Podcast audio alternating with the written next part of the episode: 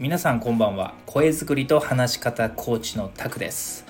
5月の1日月曜日です。今日はですね珍しく夜の音声配信となります。時間は21時44分です。つい先ほどまで塾生さんとコーチングセッションを行っておりました。今日はですね塾生さんとのセッションは実は話し方コーチとか話し方トレーニングではなくいわゆるメンタルコーチングを行いました、まあ、もちろん僕はね本業は話し方コーチなのでメンタルコーチングは本業ではないんですけれどもただ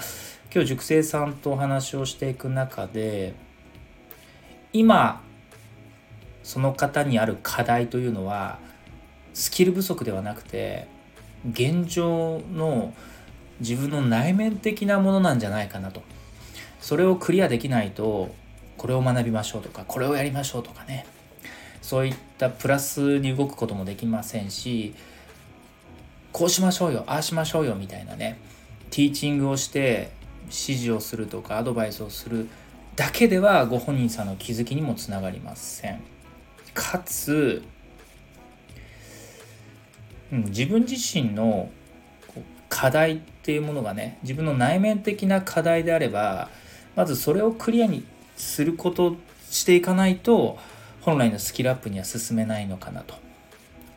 そう思いまして今日は珍しくメンタルコーチングを行いました。言ってもね僕自身もいろいろ話し方コーチでありながらもそこには塾生さんのモチベーションアップをするための働きかけとか、まあ、人間はやっぱ脳脳がありますからね。生き物脳があります。この脳に対する働きかけですよね。神経学というか脳科学というか。こういったことも勉強はしておりますので、まあ、できないことはありませんと。なので今日はですね塾生さんへはメンタルコーチング。まずはスキルアップではなくて現状の課題をしっかり見据えてどういうふうな行動をしていくかとどういう意思決定をしていくかということを主としたコーチングをさせていただきました。でそんなことをしていると僕自身もいろいろ考えたりすることもあってというかちょうどタイミング的にですねここ最近僕もいろいろ考え込む時間が多かったなと。反省というか気づきがあります、まあ、言うても僕も人間ですと。コーチですけれども神ではないですしね。未熟な部分たくさんあります。なので生きておりますとついついネガティブ思考になってしまう時もあるんです。特にここ最近はまあいろんなねことを考えることがありました。皆さんもどうでしょうか？生きていれば仕事をしていればこのままでいいのかなとか自分なんてどうせとかやこのままだと大変なことになるんじゃないかとか良いことなんて一つもないんだよとか。あの人はいいよなそれに比べて自分はとね。環境や他人と比べてしまう。ありますよね、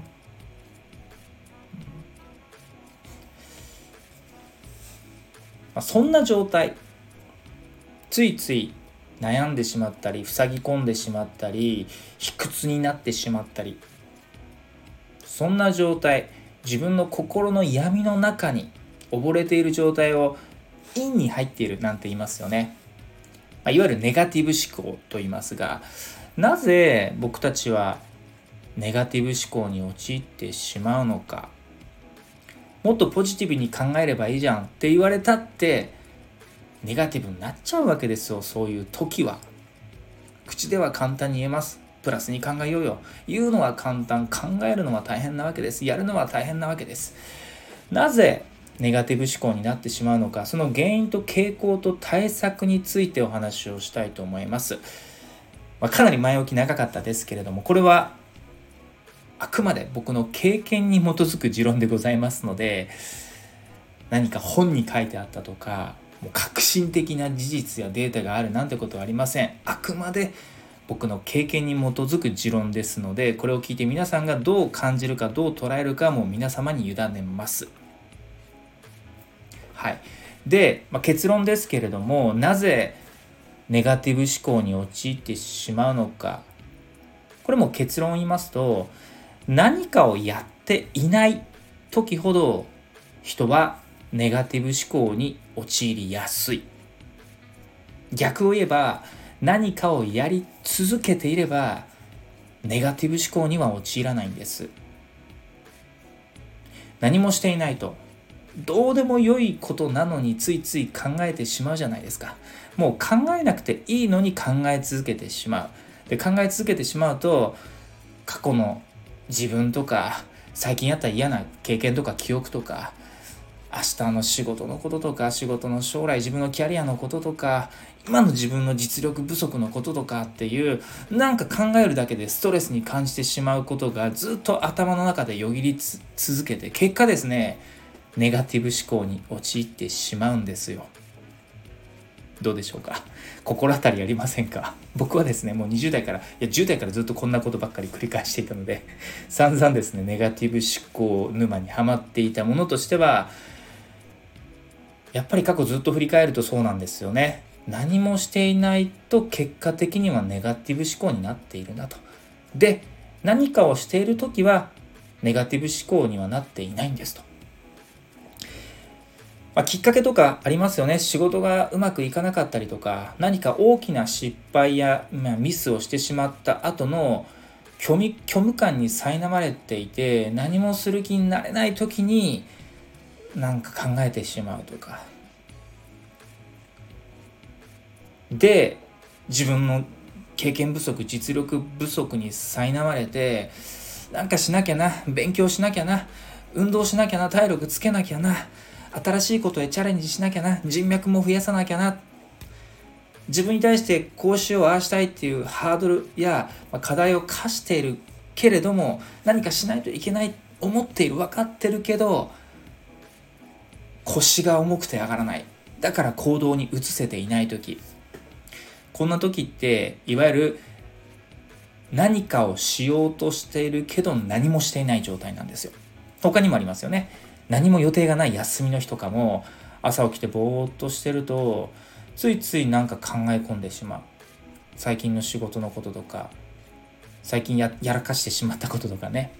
それと週末の日曜日ですよ。日曜日の夕方ぐらいになるとああと数時間で寝る時間でもう明日仕事か明日仕事行きたくないなっていうふうにね思ってしまう、週末憂鬱になってしまう時ありませんか？今の僕は全くないですよ。僕に、僕はあの、暦上は週末ありますけど、僕の中で週末とかっていうのはないのでね、仕事の概念的には。で、まあ話戻しますと、これ共通して言えることは、何かをしているようで、何一つ何もしていない状態なんですよ。こういう時って自分の内面でああでもないこうでもないと考えているばかりで行動や実行に移せていないまさにくすぶり状態の時なんですこういう時は陰に入ってしまうんですということでネガティブ思考に陥っている時は何かをしているようで何もしていない状態なんです。そんな陰な状態からアウトな状態いわゆる何かをしている状態。はい。ポジティブ思考に切り替えるためにはどうしたらいいのか。今答えを言ってしまったんですが簡単ですと。余計なことを考える暇もないくらい忙しかったりやることがあったり没頭できることがあれば結果的に余計な邪念にとらわれている暇がなくなりますからポジティブ思考になってるんですよ。ぜひですね今なんかいろいろ考えていたり悩んでいたりして何かしようしようと思ってできていない状態そんなネガティブ思考に陥っていたり陥りそうになっているのであればとにかく何か一つでも没頭できることを見つけてみてください。そしてそれは必ずですよ。自分にとってプラスになることでため楽しめることで成長につながることをしてください。没頭できることっていっぱいありますよね。例えばあの、ギャンブルとかね、あとゲームとか、ネットフリックスとかね、はい、取りだめしたドラマを見るとか映画を見るとか、まあ、こういう没頭もありっちゃありですよ。一時的にはですよ。でもね仕事が終わって今日もネットフリックス深夜まで見るぞとか休みの日はパチスロ行くぞとかねパチスロダメとは言ってないですよ。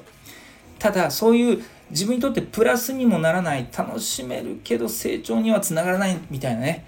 この3つのうち1つか2つ欠けてしまうとその没頭っていうのはいわゆる一時的な快楽的な没頭であって本質的な問題解決やポジティブ思考に切り替えることはできませんと。もちろんリフレッシュとしてはありですよ。ちゃんと自分にとってプラスで楽しめて成長につながることを没頭しながらも気分転換でたまにねちょっとパチスロ行ったりとかちょっと遊びに行ったりとかお酒飲みに行ったりとかゲームしたりこういうメリハリは大事ですけれども偏りすぎちゃいけませんよ。もう一回言いますよ。自分にとってプラスになることで楽しめることで成長につながることそんな没頭できることを見つけてください。でついつい始めてみたものの三日坊主にならないためにはまずはとにかく3週間は継続してみようという直近の期日設定をしてみる。これも大事です。どうでしょうか皆さん。ここまで聞いて没頭できること思い浮かびますでしょうか？そんな簡単に思い浮かばないかもしれませんがそんな時は一旦 Amazon で本を10冊くらい大人買いしてみてはいかがでしょうか？このゴールデンウィーク読書しまくるとかちなみに僕昨年丸の内かなの大型の書店に行ってあこれも読みたいあれも読みたいってね本をとことんとことん買ってね結果会計が3万ぐらいいた時がありますね。びっくりしました。でも悔しいから全部読みましたけれどもね、まあ、そのくらいね一冊読んだら次ではなくてもう買い込んで一旦読み切るみたいなね。そういうのもありかもしれませんね。またあるいは毎朝早起きしてランニングしてみるとかね、筋トレしてみるとか。ちょっと勉強してみるとかっていう朝活を始めるのもありですし、また、一人っきりだとどうしてもね、孤独になってしまうと、ついついネガティブ思考に陥りやすいんですよ。なので孤独にならないためには、なんかスキルアップ系のビジネススクールに通ってみるとかね、そういった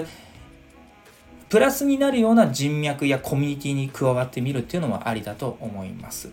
ということで、どうにもネガティブ思考に陥ってしまった時は目標を掲げてそれに向けて没頭をしてみてください。